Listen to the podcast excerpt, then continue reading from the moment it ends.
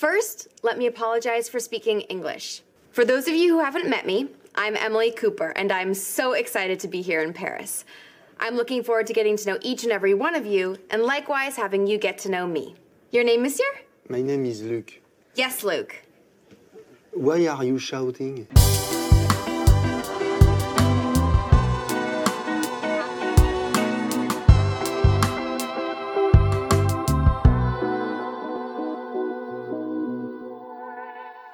Elle mange des croissants et des macarons. Elle marche sur les pavés en talons hauts. Elle boit un expresso au café de Flore. Elle accessorise sa tenue d'un béret et d'une baguette. Elle est grande, elle est mince, elle est toujours très bien coiffée. Elle ne se déplace qu'en taxi. Elle lit Sartre et Baudelaire. Elle est amoureuse d'un homme mystérieux. Elle a le teint pâle et les joues roses. Elle a un vélo. Elle fait ses courses au bon marché. Elle fume.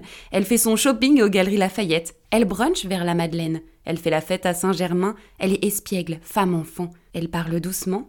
Elle a un très beau sourire. Elle met du parfum. Elle ne boit son café qu'en terrasse. Elle n'a pas d'âge. Elle n'est jamais fatiguée.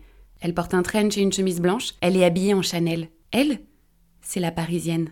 Vous la connaissez, non? Vous l'avez sûrement vue dans les pubs Lancôme ou Dior, elle est peinte par Manet ou Renoir. Elle est racontée par Woody Allen ou Jean-Pierre Jeunet. C'est Inès de la Fressange, Sophie Marceau et Jeanne Damas. Un mythe, une licorne, comme dirait la journaliste Alice Playfer. Parce que si vous pensiez qu'habiter à Paris vous octroierait le temps convoité mythe de la parisienne, bah c'est raté. Hein. Vous avez faux sur toute la ligne, c'est pas moi qui le dis, c'est le marketing, la mode, le cinéma et la littérature. Être parisienne, c'est être mince, cis, hétéro, valide et blanche, un point c'est tout. Mais est-ce que c'est vraiment tout? À quel moment la parisienne est passée de code postal à image de marque? Paris a toujours été le lieu où les modes se font et se défont. Tout s'y décide, tout s'y passe. Paris est hyper influente, que ce soit à l'échelle française et même à l'échelle du monde. Hein. C'est pas pour rien que Paris est l'une des quatre villes où se déroule la Fashion Week. En France, il y a Paris et la province. Que tu sois bretonne, jurassienne ou basque, t'es provincial, c'est comme ça. Le mythe de la parisienne, c'est LA représentation de la France à l'international. Est-ce que c'est juste et réaliste? Absolument pas. Est-ce que ça rapporte de l'argent? Oh que oui.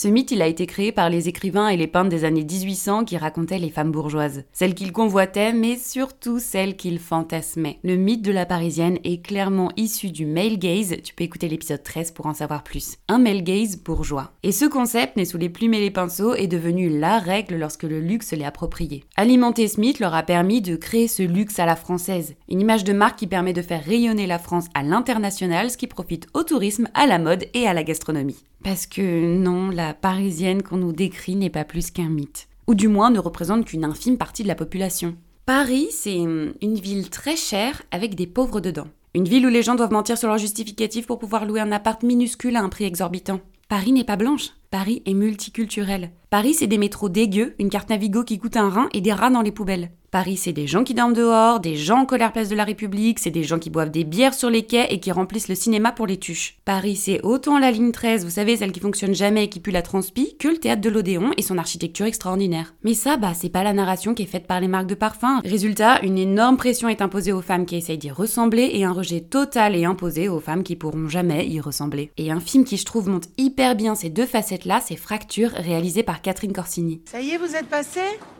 Ah, c'est bon, lâchez-moi, j'ai rien à vous dire, Vous ok êtes toujours de mauvaise Rien. humeur Vous savez, on on est tous malades ici, hein, on est tous blessés, il n'y a aucune raison qu'on s'occupe plus de vous. Hein. Vous, vous n'êtes pas non plus un martyr. ça, ça va, je suis pas un martyr. Vous, vous trouvez ça normal, vous, qu'on nous tire dessus? Non? Non. Mais ça vous donne pas le droit d'être- méchant et violent et Violent, mais arrêtez, arrêtez, et stop. Qui est violent? Qui est violent? Franchement, et sortez un peu de votre bulle. Je sais pas, vous, vous avez peut-être pas de raison vous, d'être en colère. Évidemment, pour vous, les fins de mois, ça, ça, ça existe pas. Mais pour moi, et les, gens autour de moi, on vit, on Ouais, vit pas. hein.